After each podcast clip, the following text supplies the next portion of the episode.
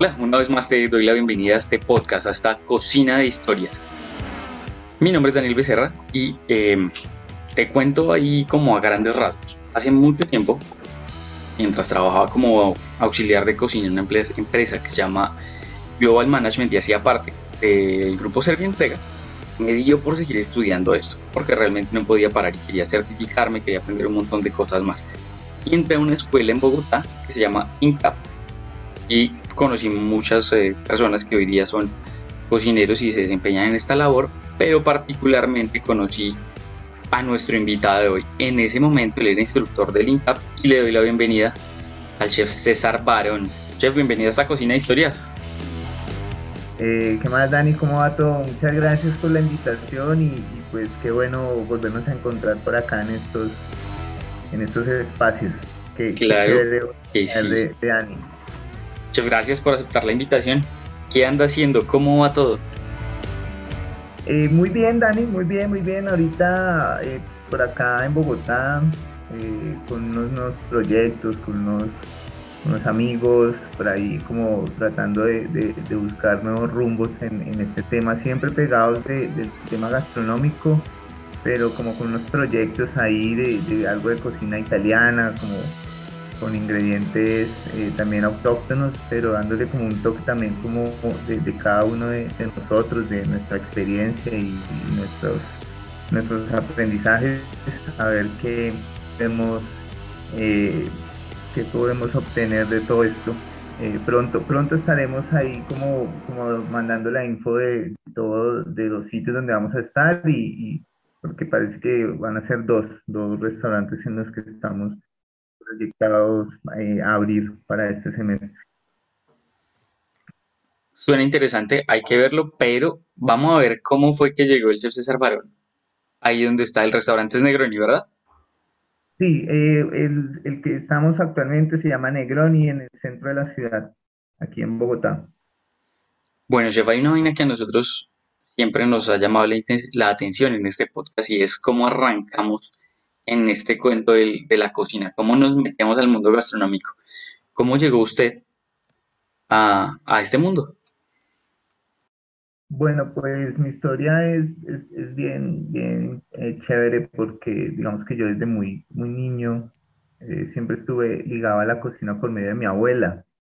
Yo era como el, eh, el que estaba siempre ahí atento a, a, lo que hacía mi abuela, lo que cocinaba, lo que preparaba.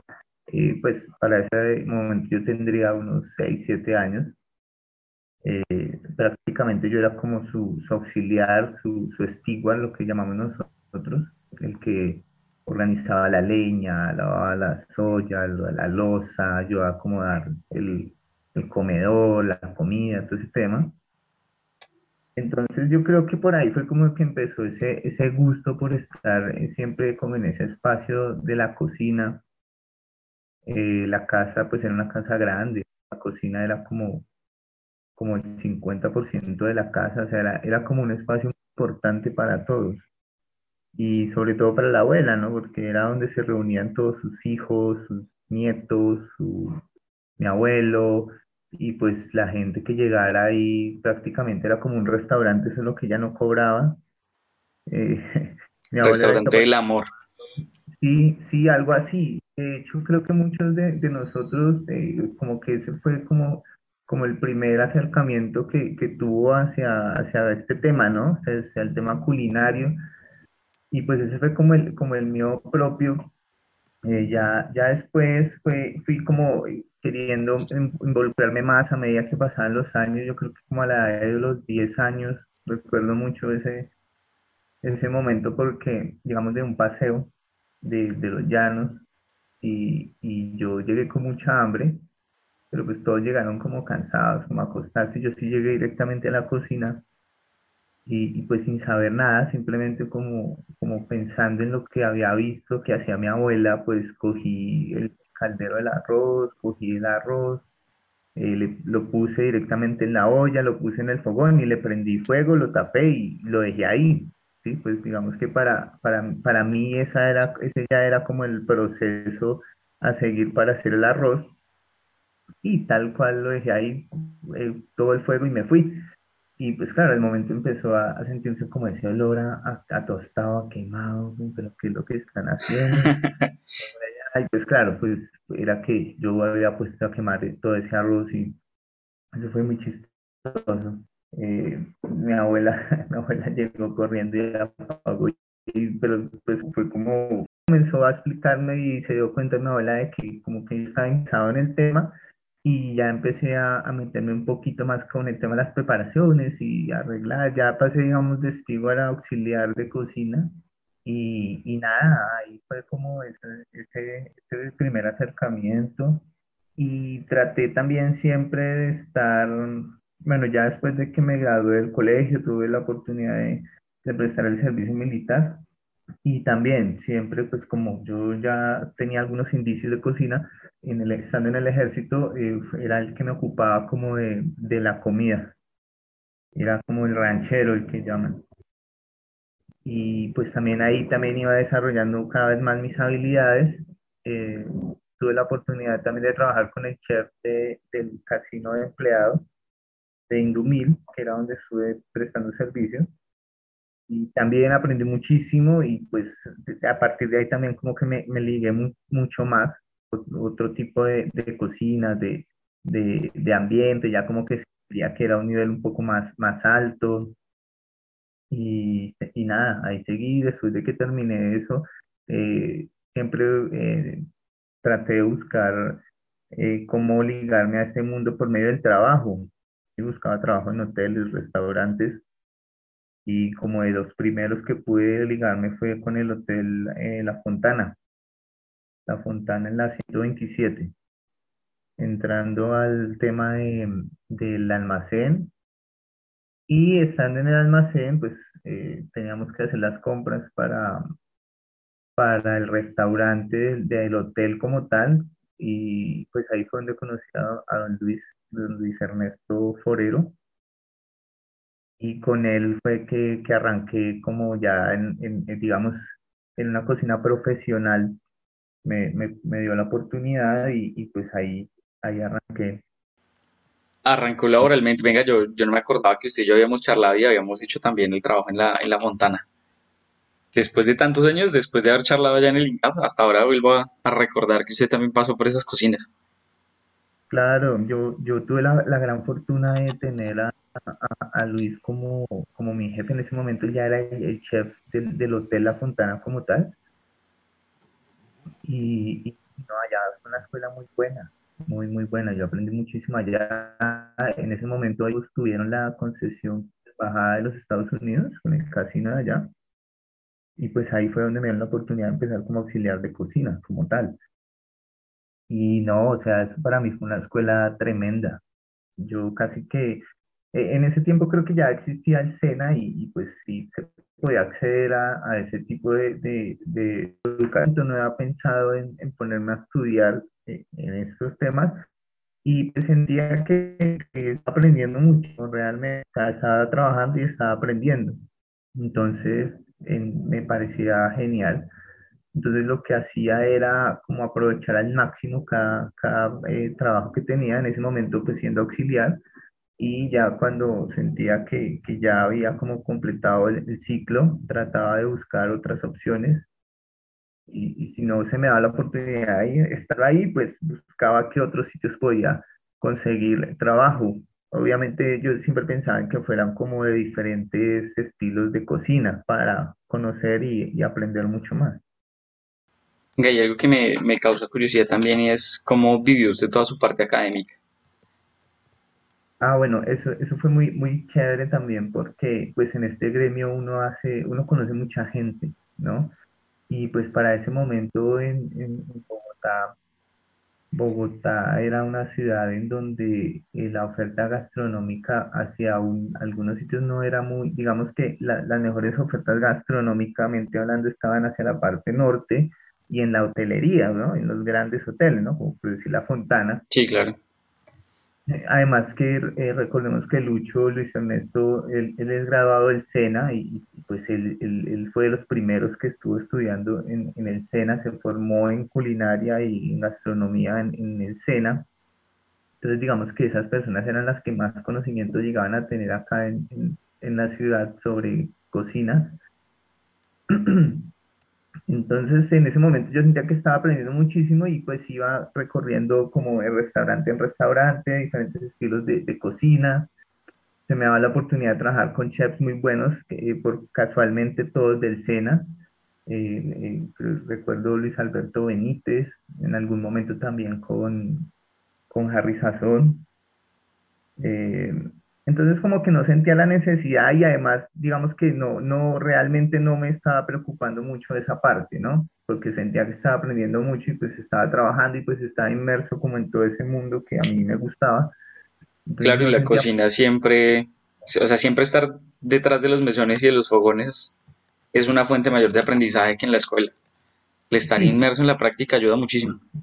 Sí, sí, exactamente. Pero eh, precisamente llegó un momento en el que, en el que sí, sí pensaba en que si quería avanzar más en este camino, por lo menos para, para, para mejorar mis opciones laborales, sí tenía la necesidad de estudiar, de prepararme. En algún momento llegué a pensar en, en, una administración de empresas o algo así, pero pues el tiempo no me daba, el dinero tampoco, entonces como que, como que nada, y postergaba y postergaba, hasta que eh, vi en el Hotel de la Ópera con un, chef también eh, del gremio Benjamín Pulido. Eh, él, trabajamos dos años ahí, él salió y es él quien empieza en el Instituto INCAP con el tema de, de las formaciones en cocina, con algunos cursos, ¿no? Eh, algunos cursos en comida mediterránea, en comida italiana, incluso en cocina árabe, porque ella había trabajado en varios sitios así. Entonces, como de una manera empírica, em, empieza él a, montar esos cursos allá y pues en ese momento el boom era muy grande, entonces como que la gente eh, le gustaba el tema y quería invertir y quería aprender. Entonces, nada, eso se estalló y, empezaron a, a, hacer muchas inscripciones y mucha gente y mucha gente. Entonces, en ese momento, eh, yo me comuniqué con él y pues yo ya llevaba ciertos, cierto tiempo trabajando en, en buenos restaurantes, en buenos sitios. Entonces me dijo que sí me gustaría dar eh, clases, enseñarle a la gente a cocinar, o sea, lo básico, ¿no? Y pues sí, me pareció interesante, me pareció chévere y, y, ahí fue donde empiezo, pero entonces también cuando empiezo a las clases me doy cuenta de que realmente sí necesita uno aprender más. Entonces, Ser un poquito más técnico. Claro, claro, unas cosas un poco más técnicas, eh, conocer un poco más, entonces, entonces dije, no, tengo que ponerme a estudiar y, y paralelamente eh, a, a, lo que empiezo a dar clases, pues empiezo a, formarme a buscar en dónde estudiar y, y nada, ahí resulto estudiando en la, en la Unión Agustiniana, en el programa tecnológico y conociendo también muchas, muchas personas, incluso del gremio, que estaban como también en el tema de, profesionalizarse, de estudiar, y pues nada, el conocimiento empezó a hacerse mucho más amplio, el, el, panorama le cambia a uno muchísimo también, empieza uno a pensar en, en, en otro tipo de, de cosas que, que, relacionadas con la gastronomía de pronto en el medio laboral uno no, no las tiene como tan claras y que en la academia sí empieza uno como a, a descubrirlas, el tema de la investigación, el tema de, de, los ingredientes, del cultivo, o sea, muchas cosas que realmente uno no,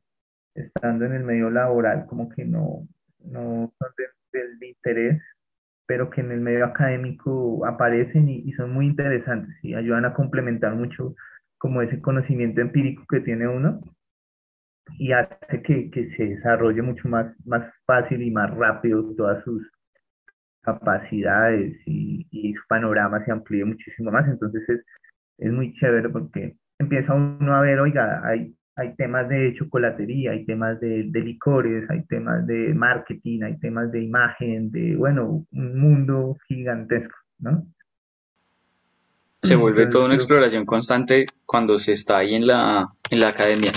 Pero ese tiempo ahí, ¿qué fue lo que más llegó a llamar la atención mientras estudiaba?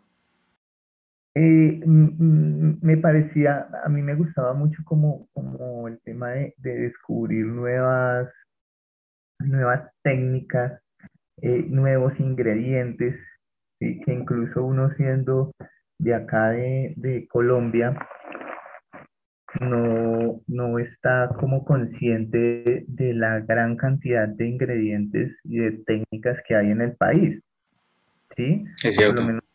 Por lo menos, para, para, mí, siendo bogotano, para mí lo, lo, lo importante de la cocina eran eh, la, la, papa, el arroz, la carne. Sí, pero empieza uno a conocer gente de otras regiones, incluso no necesariamente de otros países, sino de, de, de diferentes regiones del país y empiezan a mostrarle a uno, oiga, no, pero es que también eh, no es solo carne de res, tenemos eh, carne de, no sé, de, ternera, de, de, codorniz, de conejo, de tortuga incluso, o sea, un, un poco de, de ingredientes y, y, de preparaciones que, que uno creía que, y como que esta gente está loca, ¿cómo se le ocurre que, que, uno va a preparar eso? El cangrejo, hacia las costas, el cangrejo, el tiburón, el, el bueno, una variedad de pescados inmensa. Hasta caimán tenemos la, la, posibilidad de conseguir hoy día. Exacto, entonces, entonces es donde queda uno como, como aterrado de decirle que verdad esto se puede hacer y se puede comer y incluso en algún momento probamos los, los, los gusanitos estos, los blanquitos. Los mojojoy. Los mojojoy, eh, la hormiga. ¿Todo esto dentro de la Agustiniana? De, las de Santander. Bien, pues eh, propiamente no como, como dentro de la academia, pero sí con chicos y personas de diferentes regiones, porque como en Bogotá, digamos que Bogotá es como la cuna de, de, ¿cómo le diría yo? del, pues, del conocimiento, por decirlo así. Entonces llega gente de muchas regiones como con la, con la idea de estudiar y pues ahí hablando uno y conviviendo con ellos y, y estando ahí empieza a conocer todo ese tipo de cosas, porque eh, digamos que estas cosas que yo les estoy contando hacen parte de la cultura de cada una de estas personas de esas diferentes regiones. Entonces, claro. eh, el interactuar con ellas empieza uno a, a, recopilar un poco de información, ¿no? Entonces está muy interesante y, y, pues ya para ese momento tenía uno la oportunidad de buscar eh, videos y información, entonces eh, el aprendizaje era mucho más rico, más fácil, más sencillo y pues aprovechando que estábamos en la academia pues era más fácil ponerlo en práctica. Entonces, eso era, digamos, lo que a mí me parecía muy, muy chévere. Y pues dado de que yo empecé mi, mi formación ya avanzado, yo, creo que tenía ya como unos 28 años cuando empecé a, a formarme. Eh, entonces, eh, creo que, que yo necesitaba que el proceso fuera mucho más rápido. Entonces, siempre yo estaba como en la búsqueda de, de conocimientos, de nuevas cosas. Entonces, creo que, que fue eso lo que me, me, me, ayudó muchísimo y, y pues paralelamente ayuda, ayudaba mucho el que estuviera dando clases también porque todo ese tipo de información y conocimientos lo que hacía era tratarlo de replicar directamente en, en las clases. Claro, y afianzó un montón. Sí, claro, entonces eso hacía que fuera mucho más, más rica la, las clases y que no fuera solamente ir a hacer arroz y papas y ensalada y, y esto, sino que ahondar en un poco de, de cosas mucho más eh, interesantes para los muchachos. Creo que eso fue lo que hizo que en el momento en que daba clases eh, me, fuera, me fuera tan bien con, con, con, los chicos y con las personas en general, porque en, en el INCAD particularmente es una, una población eh, que abarca todas las edades, ¿no? Eh, todas, las, todas las edades, eh, todos los todos los estratos sociales, todas las, las, porque incluso yo tuve en algún momento abogados, ingenieros, personas eh, que nada que ver con el tema de gastronómico, sino que simplemente lo hacían como por aprender algo nuevo, por comer diferente, o porque querían montar un negocio de un tipo de comida específico. Entonces, eh, ese, ese tipo de, de, formación mía y, como esas ganas de, de estar buscando algo nuevo, hacía que, que, yo los motivara de cierta forma a que también avanzaran en, en, su aprendizaje, simplemente yendo a unas clases porque realmente ese, ese programa es un, era un programa técnico y pues era, la intensidad no era mucha, ¿no? Sí, Pero, cierto, realmente es, no es de todo el tiempo. Sí sentía que las clases eran muy interesantes, por lo menos diferentes, frente a otros, Yo recuerdo mucho, yo recuerdo mucho de sus clases que realmente uno iba al tema, sí, pues eran, muy enfocadas y normalmente había una receta concreta, pero se volvía una clase no, no teórica, sino más bien muy práctica, donde llegaba uno a entender el manejo de los cuchillos, explorábamos eh, lo que usted decía, métodos de cocción diferentes, de qué otra forma podría lograr el mismo resultado, de dónde viene también ese como, como gusto por abrirse a nuevas técnicas, a nuevos ingredientes, o sea, qué lo motivó realmente para, para ver la cocina desde esa perspectiva. Yo creo que eh, el tema de, la interacción con las personas, lo que le digo, a mí me, me, ha gustado, yo siempre he sido como una persona muy, muy sociable, muy, muy, eh, que le gusta charlar, que le gusta como estar enterado de todas las cosas de, de las personas, y eso mismo hacía que, que diera como esa facilidad de, de los estudiantes de, de querer hacer cosas diferentes, porque al hablar mucho con ellos me decían, oiga, pero es que yo quiero tal cosa, yo quiero hacer esto, a mí me parece que se puede hacer esto. Entonces eso da la oportunidad para que la clase se volviera más dinámica y más eh, participativa, o sea, como que cada uno tuviera una, una participación independientemente de lo que fuera el tema de la clase o de lo que yo les fuera a enseñar, sino que también ellos pudieran aportar en algún momento cualquier cosa. Creo que con Dani me, me, me gustaba mucho las clases con, con, con Dani porque eh, usted era como, como sea, estaba en el medio, ¿no? Y sí, yo llevo un par de añitos. En el SENA, ¿no? Sí, yo terminé en el SENA y en ese momento estaba trabajando para, para esta compañía aliada de Servientrega y justamente mientras estaba estudiando terminé el contrato con ellos y me cambié a otra compañía. Sí, entonces, entonces yo, yo, a mí me gustaba mucho aprovechar eso. O sea, yo sentía que a la vez como que estaba dando clase, como que estaba enseñando algunas cosas que podría yo saber y manejar muy bien, también tenía la oportunidad de, de aprender mucho de todas las personas con las que estaba en, en, en, en el salón. Entonces, eh, eso me parecía muy interesante. Eh, creo que eso era lo que hacía lo que le digo, que, que, me, que me funcionara también el tema de las clases prácticas. Y, y nada, lo que le digo, el, el, tema de uno aprende muchísimo también de las personas cuando, cuando está interactuando con ellas y frente a temas específicos como la cocina, eh, pues muchísimo más. Siento que la gente también como que se, era, era como un espacio de, de, de relajación, de tranquilidad, como de salirse de, de su rutina diaria, de, de, su trabajo, de su... Claro, y las clases eran nocturnas, entonces era como el momento de desconexión de todo el mundo. Exacto. Y justamente en esas desconexiones uno veía que llegaba gente que estaba ya desde hace mucho más tiempo incluso de lo que yo estaba en el medio en ese momento. Nunca llegó a generar conflicto los conocimientos que traía esta persona y la forma en la que usted ejecutaba el proceso y daba la clase y enseñaba. Sí, precisamente por eso, eh, no, no, nunca, digamos que en, en ese momento eh, que daba clase para los técnicos, eh, ese tipo de, personas son un poco más, más abiertas y más nobles, por decirlo así. Porque sí recuerdo cuando tuve la oportunidad de dar clase para los, los programas profesionales en la Andina, que también estuve allá, logré estar allá un año dando clase, precisamente cuando estaba terminando en la Agustiniana, sí, sí tuve unos estudiantes que ya eran, tuve uno que era, era ya como jefe de, era, no, era subchef de un hotel, ahorita no recuerdo bien el nombre. Entonces él, él ya lo que buscaba era como, como terminar eh, que rápido que le dan su título profesional porque lo iban a ascender ya a chef entonces él no, él como que sentía que no le aportaba nada las clases, como que, como que se sentía cómodo.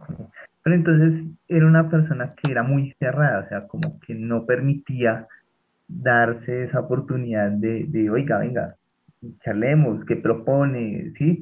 Era, eh, en ese momento sí tuve un poco de conflictos con él, pero fue una cuestión de eso, como de, de, de poder darse la oportunidad de, de escuchar nuevas propuestas, de ver diferentes puntos de, de vista, de que a pesar de que él ya tuviera un conocimiento previo frente a algún tipo de receta o algún tipo de producto que yo le estuviera mostrando, se diera como la oportunidad de, aprender algo nuevo, así fuera algo muy, muy básico, muy sencillo, pero era más bien como esa, no, era, no tenía como esa, esa disponibilidad a eso, entonces eh, fue duro, al, al, principio fue muy, muy duro, hasta que pues logré eh, hablar bien con él y como preguntarle como que venga, pero qué, es lo que usted necesita o qué es lo que quiere. Entonces, eh, en, ese tipo de, charlas nos dimos cuenta y me di cuenta que lo que quería realmente era hacer, era enfocarse más como en la parte de la fotografía. Ya no tanto tema de las recetas y las preparaciones, porque él consideraba que ya esa parte la, la tenía muy clara, entonces quería era más como meterse en, el tema de los montajes y de la fotografía, porque el proyecto de él era como montar una carta fotográfica de toda la, lo que tenían en el hotel, pero pues él nunca lo había dicho, sino yo, claro. día que él llegaba con su cámara, no ayudaba a hacer un carajo, y, y, y si se metía era cuando empezaban a hacer los montajes, porque yo siempre manejaba la dinámica de que yo no hacía montajes. Yo les explicaba todo y les decía a cada uno, haga el montaje como usted más le, mejor le parezca y considere que esté bien y ya. En algún momento ellos me pedían que hiciera mi montaje, pero pues yo lo hacía conforme a mi, gusto. Algunos les gustaba, a otros no, pero entonces eso era lo, lo bueno de las clases, que a mí me, me, me, gustaba por lo menos. Sí, claro. Entonces, eh, pues fue muy chévere porque empezamos a hacer los ejercicios y empezamos a, enfocarnos todo el grupo en función de él como de que, bueno, este loco quiere que hagamos esto, vamos a trabajar unas tres o cuatro clases como de montajes, de cortes, de, salsas, algo así, para que el hombre saque unas buenas fotos. Y sí, fue muy chévere el, el ejercicio. Eh, al final quedamos muy, muy contentos todos y, y fue un grupo muy, muy chévere al, al final. Y creo que fue eso lo que, lo que, lo que le digo, el, el, como el tratar de entender realmente qué es lo que necesita cada persona o qué es lo que quiere cuando está en el tema eh, académico. Sí, porque a veces uno se vuelve como muy cuadriculado, como que se pega mucho al, al, al, al programa y, que al, a los puntos y la organización y no piensa como que, oiga, vengan, ustedes también pueden opinar, ustedes también pueden como, como decir qué, quieren ver o qué quieren hacer. Ahí fue donde empecé a darme cuenta y funciona, y funciona muy bien, de hecho. Como que hay que seguir un hilo, sí, pero también hay que, hay que escuchar a, los, a los chicos y a las personas como qué es lo que les gustaría, porque eso hace parte de, la motivación para que continúen en, en esos procesos de, de aprendizaje. Y para que al final el resultado sea positivo en cada uno. Venga, chef, hay una. Voy a contar una anécdota. Cuando yo estaba estudiando en el INCAP con usted, eh, llegó el momento del parcial, obviamente, porque cada semestre se cerraba con un parcial. Durante una de las clases nosotros habíamos aprovechado unos vegetales que yo congelé para hacer una salsa justamente para ese parcial, hicimos el trabajo con un compañero, presentamos el plato y cuando nos calificó me puso un 9,8. Mi pregunta es, ¿por qué un 9,8 y no el 10? Bueno, en, algún momento eso, eso hacía parte como, como de la, eso hacía parte como un poco del ambiente académico y universitario, por decirlo así. Entonces yo escuchaba eh, a los profesores, a los otros profesores decir, eh, no, es que hay muchachos muy buenos y todo, y, pero, pero, pero hombre, para ponerles un 10, no, porque es que poner un 10 es como si fuera mejor que el profesor y pues eso no, no, no está bien. No, no, se, puede, no se puede poner. Entonces, yo, yo como que traje eso a la cabeza y dije, no, no, eso está muy bueno, pero pues no, no, no puedo poner 10 porque va a querer decir que entonces es mejor que yo y pues no, eso no, en ese momento, ¿no? Porque ya después uno como que se libera de todo ese tipo de cosas. Entonces sí, creo que fue más por eso, porque, porque sí, no, no recuerdo realmente ahorita muy bien el, el plato como tal. Ese plato era un lomo de cerdo con una salsa, era más o menos una, una de miglas, sí. hecha a partir de todo ese fondo de, de vegetales ahumados que teníamos de, una clase anterior donde hicimos salsa burguiñón. Mm, que horneamos el lomo, hicimos una cantidad de cosas y nos quedaron los vegetales. Pero venga, pues es entendible desde ese punto de vista, pero hay otra cosa que, que creería yo que yo no sé cómo evaluar si fuese docente, y es justamente estas personas que están adelante o que tienen un poquito más de conocimiento eh, que otros compañeros en ese tipo de exámenes, en los platos. ¿Hay alguna forma de nivelarlos o cómo lo veía usted? Porque realmente a mí se me hace un poquito complicado desde ese punto. Yo lo que hacía, yo lo que hacía era que pensaba mucho era en el proceso, precisamente lo que usted eh, habla de que, por ejemplo, de que usted tuvo la, digamos, la, la, la genialidad de pensar, oiga, todo esto me va a servir para el plato que o sea, usted como que ya tiene un plan y pues la experiencia que usted ya tiene hace que usted piense y que obviamente lo que usted vaya a hacer vaya a ser muy superior a lo que hacen los otros chicos. Entonces, para, para, para mí era como más importante el tema no tanto del resultado, sino del proceso, de cómo durante el proceso ha ido mejorando y según ese, ese, esa, esa mejora, pues iba a ser, digamos, la calificación. ¿Sí? Entonces, en ese orden de ideas era donde algunos tenían un muy buen proceso, otros no tan bueno, eh, otros eh, como que improvisaban, como que simplemente era como por salir del paso. Entonces, en ese, en ese tipo de, de, de, proceso era que yo daba finalmente la, la valoración en, en, números, ¿no? Eh, por ejemplo, hablando de Dani, específicamente, pues usted era un tipo que ya venía con conocimientos, fuera de eso trataba de estar siempre en sus clases, siempre muy atento. Entonces, digamos que, que, siempre el resultado yo ya, yo ya sabía que iba a ser muy, muy bueno, mientras que habían otros que de pronto estaban hasta ahora empezando, algunos no sabían ni siquiera coger un cuchillo, ¿sí? Eh, entonces, el solo hecho de que ya pudieran en, en, el examen final por lo menos pelar la papa bien y que les quedara bonita, yo ya decía, oiga, no, este loco va muy bien. el semestre? Exacto, le sirvió todas estas clases porque ya sabe pelar bien una papa, entonces está muy bueno, ¿sí? Eh, digamos que eso era como lo que yo más em, me, eh, me, fijaba frente a, a, a, las evaluaciones.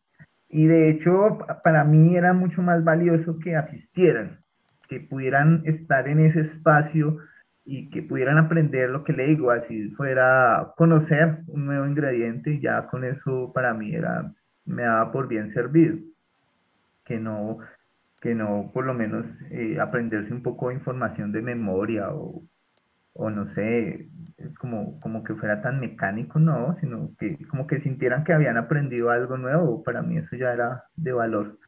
Entonces eh, era más como en lo que me fijaba, me fijaba yo al momento de evaluar. Y también eh, como esa interacción que trataba de tener con todos, como saber qué realmente era lo que querían o lo que esperaban, porque sí tuve muchos, muchos estudiantes que, por ejemplo, no sé, en algún momento hay una chica que se llama Diana Arenas, que yo la, recuerdo mucho porque era una chica que, que, le tocaba muy duro, ella, ella trabajaba y estudiaba pero entonces ella siempre tenía como objetivo irse a hacer un curso de enología en el Perú, creo que era. Y, y ella necesitaba que el promedio eh, de las calificaciones para el curso que estaba haciendo fuera sobre 4 o 5. Pero entonces eh, eh, ella no llegaba a tiempo, a veces no iba, no presentaba nada. Yo, yo trataba de no dejarles como mucha, mucha tarea y esas vainas, pues porque hombre, esa gente trabaja, estudia, pues qué tiempo les queda. Pero no, no hacía nada, o sea, no, como que no se ayudaba, pero también era por el tiempo, era una mujer muy ocupada, no tenía tiempo, trabajaba, entonces, bueno. Eh, y, y, ya lo último, pues me, ella me dijo, me dijo, mira, yo realmente lo que necesito es, es tener este promedio porque yo voy a hacer un curso y me están pidiendo este promedio para poderme aceptar y no sé qué pues, pues a mí no me costaba nada realmente. Independientemente de lo que le digo del proceso y de que hubiera aprendido, ella ya tenía como claro ese objetivo y eso era lo que necesitaba. Entonces, pues dije, bueno, pues no, hay problema, a mí no, no me una mano. por ponerte. Creo que la nota le quedaba como en 3.8, 3.7. Eh, entonces ella me dijo eso, pues me dijo la verdad, ¿no? Me dijo, mire, yo la verdad necesito esto, esto, necesito mi promedio sobre 4 o 5, por favor Ah, bueno, se lo puse ahí, se fue. Pues vaya sorpresa que después de unos años me la encuentro y efectivamente se convirtió en una sommelier muy, muy buena. Eh, y ahorita trabaja con ese tema. Ella como que se dedica a catar vinos y a viajar y a, a recomendar y a todo. O sea, le fue muy bien. Ya tenía como en su cabeza que eso era lo que quería hacer y pues yo no iba a... Troncar un proceso ni un sueño. Sí, por, por un número ahí, entonces nada, me parecía como una bobada y sí, hoy en día, hoy en día somos muy buenos amigos y de hecho por ahí hemos hablado y, y, logró hacerlo, eh, logró cumplir su sueño, ¿sí? Independientemente de que, de que no fuera una estudiante modelo en ese momento, pero lo, lo que necesitaba era como ese, ese promedio para poder continuar con, con su, su, sueño y lo que finalmente pudo hacer, que era el tema de los vinos, algo así como, sí, como era como de sommelier, algo de sommelier en, en Perú, después fue a Chile, y no, y ha ido muy bien. Pues excelente. Venga, hay una vaina que tenemos nosotros los cocineros, y es ego. En muchas cocinas se ve mucho ese juego del ego, de que es que yo sé más, o yo puedo más, o etcétera. ¿Nunca tuvo algún lío de ego junto con sus colegas docentes mientras, mientras enseñaba? Sí, claro, muchísimos. De hecho, le, eh, ahorita estaba pensando en eso porque así como me pasó de profesor, me pasó de estudiante, lo que usted decía ahorita en lo, en lo de la evaluación. Pues yo ya siendo profesor, pues yo estaba estudiando al mismo tiempo, entonces mis profesores pues también eran, eran, eran chefs, pero pues algunos les daba, como que yo les daba muy duro en sus egos y, y no, no, no querían permitir eso, entonces en algún momento tuve una evaluación como de postres. Y lo mismo con mis compañeros, hicimos un súper proceso, lo hicimos, eh, hicimos un semifrío eh, de tres capas. Me acuerdo mucho que era de chocolate con una capa de, de, dulce de frutos rojos y, y, una, la base era de galleta. Pero o nos jalamos un postre súper bueno, súper bueno y la nota fue de 3, como de 3, 2, 3, algo así. Y ni siquiera fue por el postre, porque el postre era excelente, fue porque eh, nos tocaba hacer la presentación del postre, entonces el, profesor, no quiero decir nombres porque de pronto son muy conocidos en, en el medio. Se vuelve a tocarles el ego. Sí, peor todavía el, el ego ahorita, entonces y llamó a otros dos profesores para que nos calificaran, cosa que a mí también me parecía, o sea, me parecía una vaina terrible, porque yo decía, ¿cómo, cómo van a poner a alguien que uno en la vida ha visto a que le califique un proceso a uno de todo un semestre?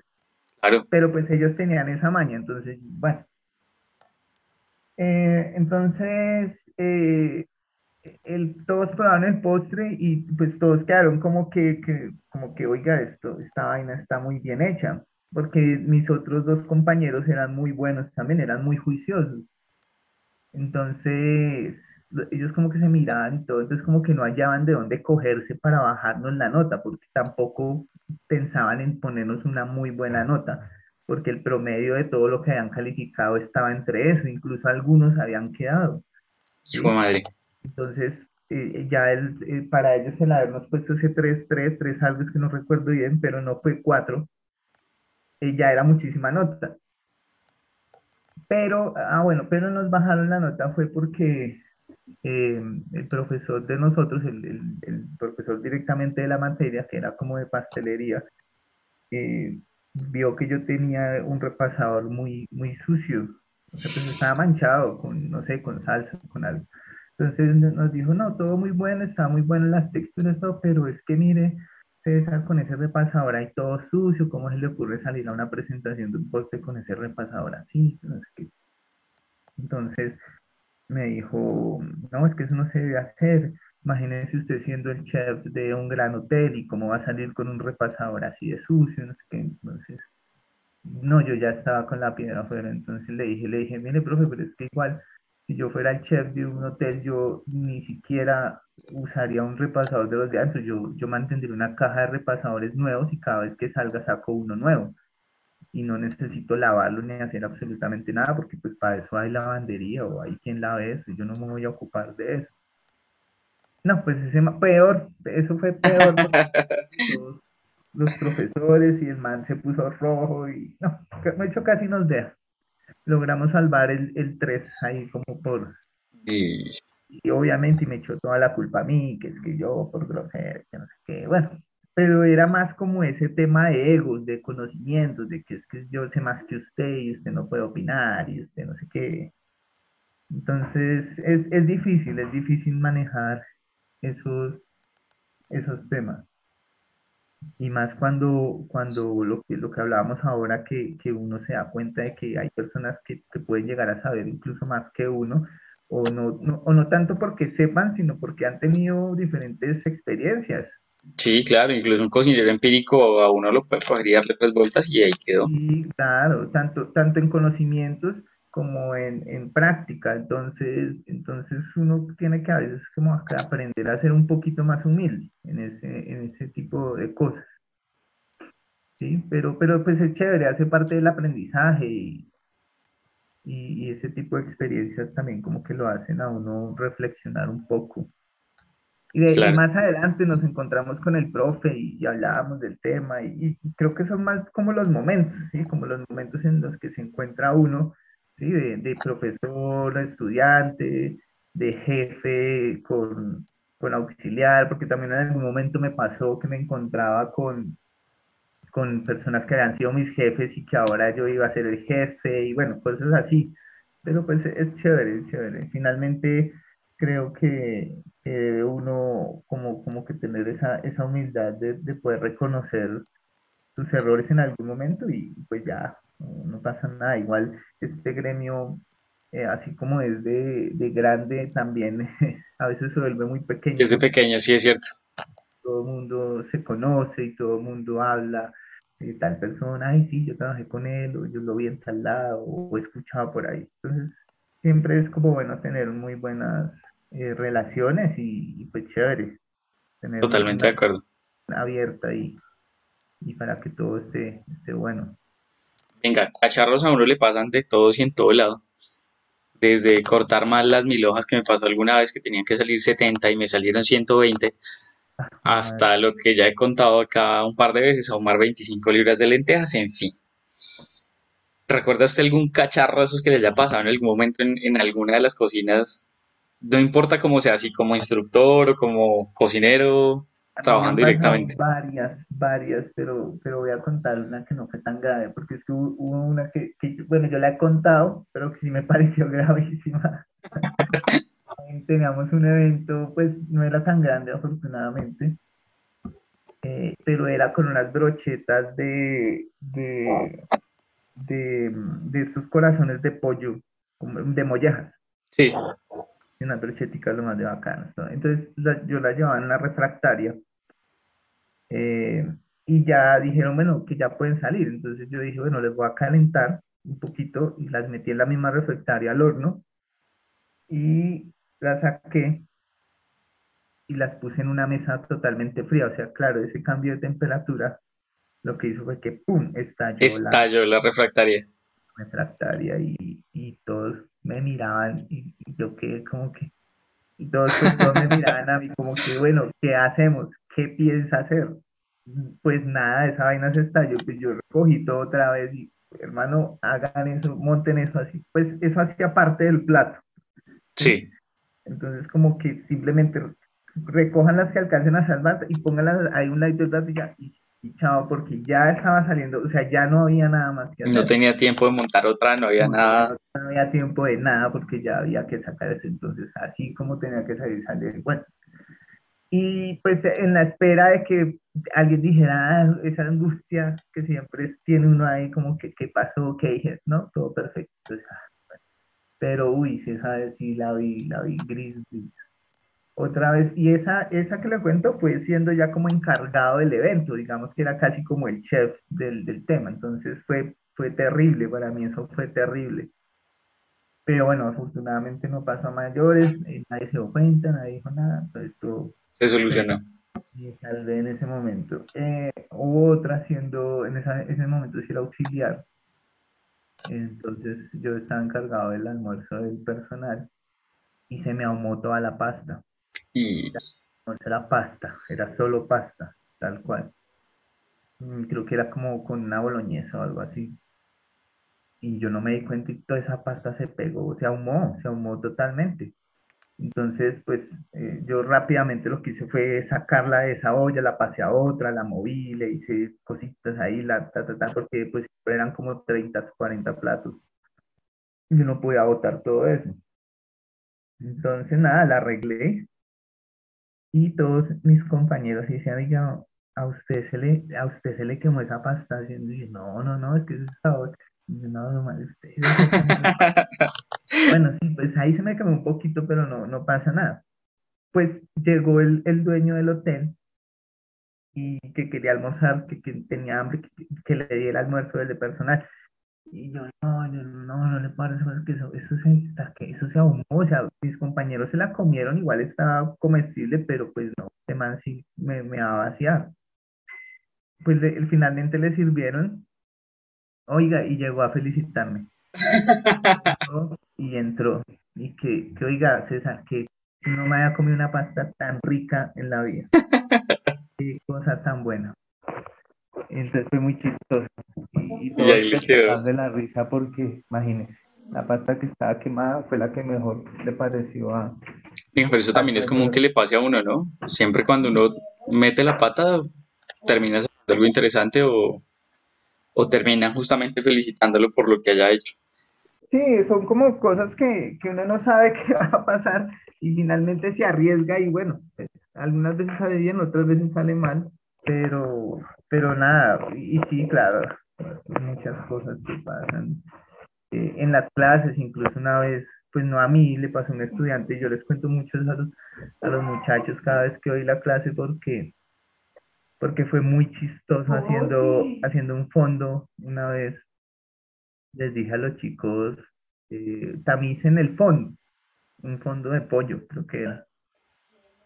Estábamos esperando, o sea, la clase era de fondos, y toda la clase era haciendo el fondo de pollo, ¿sí? la temperatura, la cantidad de agua, que los huesos, que no sé qué hueso. Y ya para terminar la clase, la idea era eh, tamizarlo, dejarlo listo para la próxima y hacer bases. Pues resulta que les dije, bueno, ustedes se encargan de tamizar, ustedes se encargan de hacer aseo y yo ya vengo. Cuando volví, eh, los chicos me tenían el aseo listo y la olla llena, pero con huesos, porque todo el caldo lo habían botado. No puede ser cierto. No puede ser cierto. Por más primíparo que sea uno. Pero, o sea, yo lo que pensaba en ese momento, yo decía, pero no, o sea, ¿cómo se les ocurre? Qué cacharro, no puede ser. Yo no podía de la rabia, pero después todos nos morimos de la risa, porque pues, claro, todos, eh, y el grupo era grande, eran como, no sé, como 30 pelados, y todos en espera, imagínense la clase de tres horas, dos horas y media esperando. Claro, cuadrando el bendito fondo. Y para que estos pelotas salgan con esto, no, eso fue muy chistoso. Pero mire que les tocó hacer, les tocó reunirse en la casa de alguno de ellos, hacer el mismo proceso y nos llegaron en la próxima clase con los con el fondo listo. De caldo listo, porque yo les digo, ¿qué vamos a hacer? O sea, ya se fue la clase, ya no hay nada que hacer. No, ¿quién hace un fondo en media hora? Eso no existe un fondo de media hora. Pero a que no es el único. Alguna vez hablando con Andrés Mora, me contaba el que les dijo a los pelados que a un cocinero específico que pusiera el fondo en la plancha, pues él se refería a levante la olla, póngala en la plancha. en la plancha. Y no, que el pelado lo que hizo fue levantar la olla y voltearla encima de la plancha. Y pues claro, otra, otra historia de ollas de, fondo perdidas, porque lo que él buscaba era este punto donde el agua está así temblorosita, para que termine ya de clarificarse. Claro. pero, pero es lo que le digo, y a uno, y, y nosotros cuando damos clases nos pasa eso, y, y, tengo muchas anécdotas sobre ese tema, porque finalmente el, el aprendizaje que era no asuma, eh, no asuma que la gente sabe o entiende todo lo que usted sabe, porque es que ese es el problema cuando uno da clases, que uno piensa que la gente entiende o sabe ya lo que uno le está diciendo, pero pues precisamente por eso están ahí, porque están aprendiendo. Entonces, si uno no es muy muy claro, muy específico, o, o, por ejemplo en este caso está pendiente, ¿sí? porque seguramente si yo hubiera estado ahí y al momento en que veo que empiezan a botar el caldo, pues los, automáticamente los voy a parar y voy a decir, oiga, no, es que no, esa no era la idea. La idea es que era al revés, me dejaran el caldo y el, los huesos. Y sacan los huesos. Entonces, es, es eso, es, y, me, y me pasó muchas clases precisamente por eso, por asumir lo que yo les estaba diciendo lo tenía muy claro y sabía lo que iban a hacer. Y resulta que no, resultan haciendo una cosa totalmente distinta que en mi cabeza no cabía, pero pues seguramente en la, de ellos. No, claro, y, si, y pasa en, las cocinas de, de, las academias y pasa también en las cocinas profesionales, entonces siempre tienen que estar dando todo muy a detalle, siendo muy específico, de coja tal cosa que tiene tal forma, está hecha de tal material. por eso creo yo que los cargos, los cargos de, de jefes, de, de, chef ejecutivo, de chef operativo, eh, creo que son supremamente difíciles precisamente por eso, porque independientemente de que uno no, no haga como tal, sí tiene que estar muy pendiente de que las personas que sí están haciendo, pues lo hagan bien. Entonces, creo que uno, ese es, el desgaste. Es la gran responsabilidad. Exacto, que hay frente a esos cargos, ¿no? Porque mucha gente dice, ay, pero es que es que el chef y que el chef no se mueve, que el chef no hace nada. No, porque es que el chef es, el que realmente está encima de todo. A mí llegaron en alguna cocina a decirme que yo era como la Mujer Maravilla. Que porque estaba ahí, daba tres vueltas y ¡pum! me desaparecía. Pero no, no era eso. Realmente uno tiene que estar en todo lado.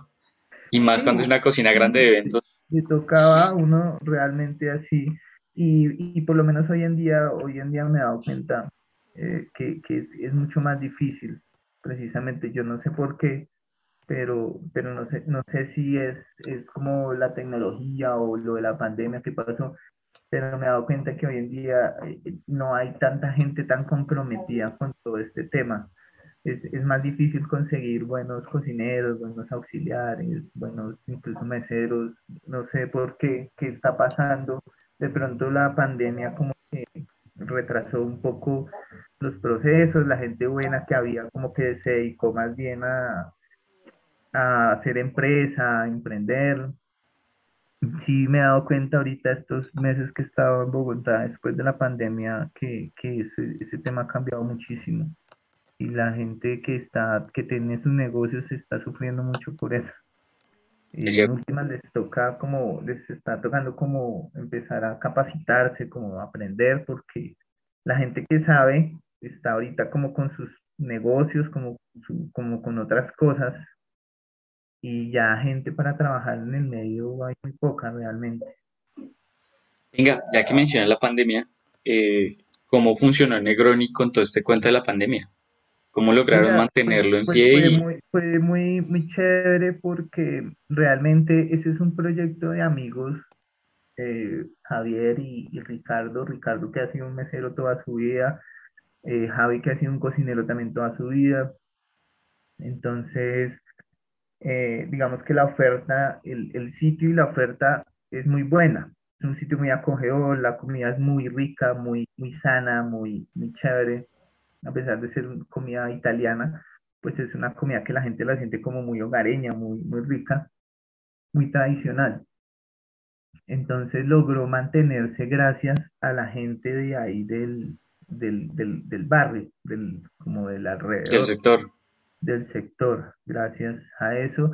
Y pues en algunos momentos domicilios y como que, bueno, lograr salir adelante con el tema del, del arriendo y los, los gastos era como, y pues poder sobrevivir. Pero sí fue de los pocos negocios que logró salir a flote eh, en ese sector, porque sí cerraron muchísimo.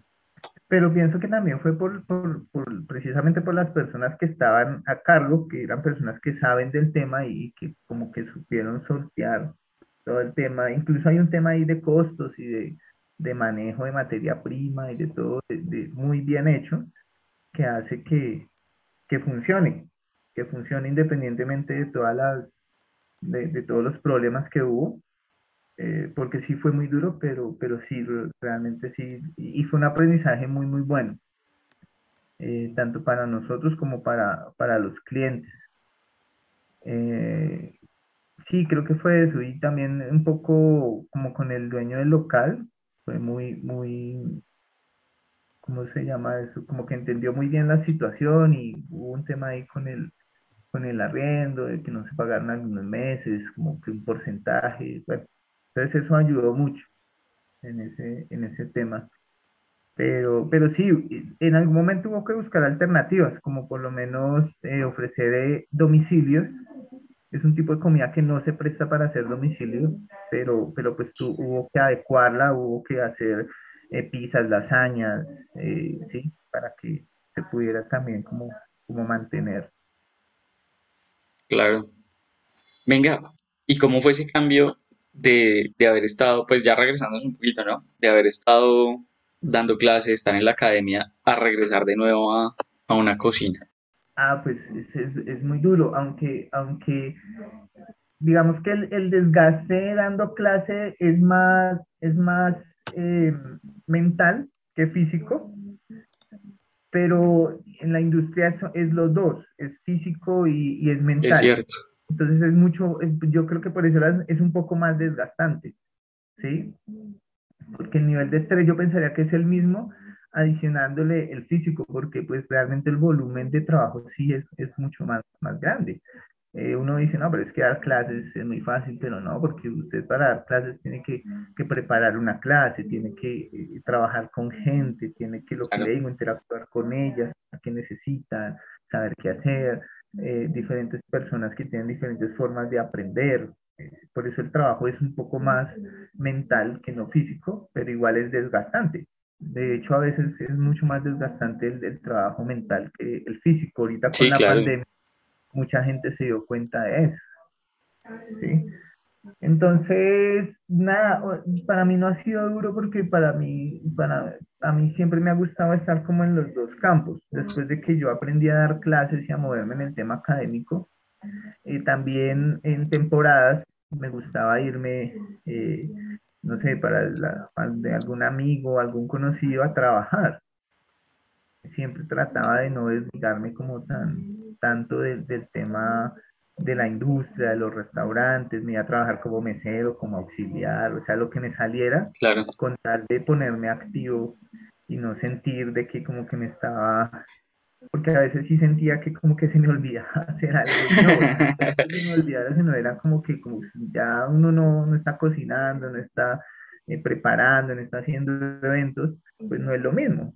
No, ni los músculos les responden igual, uno no está pensando exactamente igual. Es pero, pero es muy chévere, es muy chévere eh, la combinación de los dos, porque creo que cuando uno eh, está mucho en academia y pasa a, a hacer ya trabajo como tal en, en restaurante, en hotel, en lo que sea, eh, uno hace que el trabajo sea un poco más sencillo, ¿sí? Como que uno busca alternativas frente a todo lo que ha aprendido y hace que, que el trabajo deje de ser como tan caótico y pase a ser un poco más organizado, más medido, más, más tranquilo, por decirlo así. Me ha pasado mucho, mucho de que llego a sitios donde los, los auxiliares y los cocineros dicen, no, que acá, acá los servicios son terribles, acá nos toca esto, nos toca trabajar 15 horas, nos toca, ¿sí?